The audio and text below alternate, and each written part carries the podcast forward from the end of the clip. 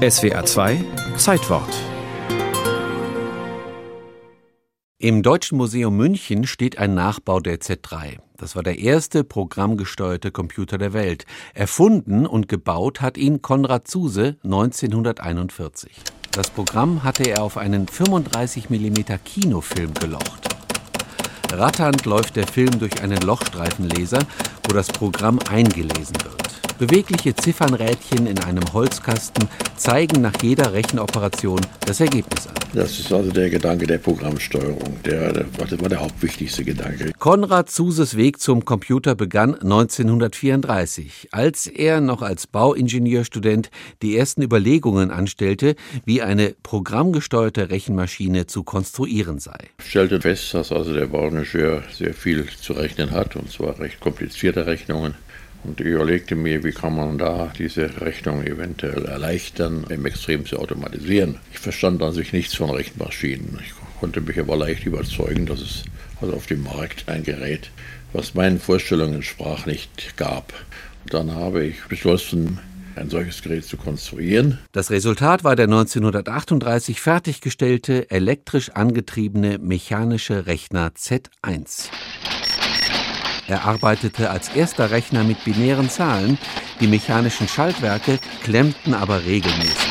Es war ein Versuchsmodell. Nicht? Und es ging mir nur darum, es zunächst einmal das Prinzip auszuprobieren. Noch während Zuse an der Z1 arbeitete, übertrug er die mechanische Schaltung in die elektromechanische Relaistechnik. Das alte Ziffernrädchen mit zehn Positionen, das wollte ich nicht verwenden, sondern ich wollte jetzt klare Bauelemente verwenden, die auch eine klare Ja-Nein-Entscheidung repräsentieren, wie zum Beispiel das Relais. Was heute Transistoren leisten, nämlich das Umschalten im binären Zahlensystem zwischen den den Zuständen Strom aus 0 und Strom an 1 besorgten damals fingergroße Relais, die hauptsächlich aus einer großen Kupferspule bestanden.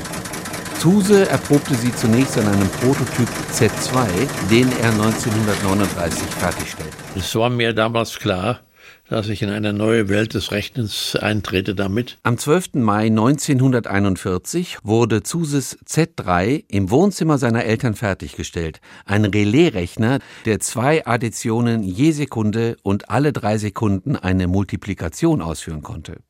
Zwei große Schränke beherbergen die elektrischen Schalter, 600 Relais im Rechenwerk und weitere 1600 Relais im Speicherwerk. Neben den Grundrechenarten waren weitere Operationen wie das Wurzelziehen möglich. Für das Zusammenspiel der klackernden Schalter musste noch ein Taktgeber her, damit die Recheneinheit nicht aus dem Tritt kam. Heutige Prozessoren benutzen dafür einen winzigen Quarzkristall, Zuse eine Taktwalze. Diese drehte sich pro Sekunde ganz gemächlich 5,3 Mal. Zum Vergleich, heutige Hochleistungschips takten ungefähr 600 Millionen Mal schneller. Das Programm war auf einem normalen Kinofilmstreifen abgelocht. Für den Aufbau der Z3 wurden mehrere große Schränke benötigt, die insgesamt eine Tonne wogen. Der Strombedarf summierte sich auf satte 4000 Watt. Es kam der Transistor, der waren schon kleiner. Also Schritt für Schritt wurden sie kleiner, aber dass es möglich sein würde, ein ganzes Computer praktisch unter den Fingernagel zu stecken, das war nicht so ohne weiteres vorauszusehen. Aber die Z3 war 1941 der erste digitale, frei programmierbare Computer der Welt. Er sollte vor allem in der Flugzeugtechnik Anwendung finden.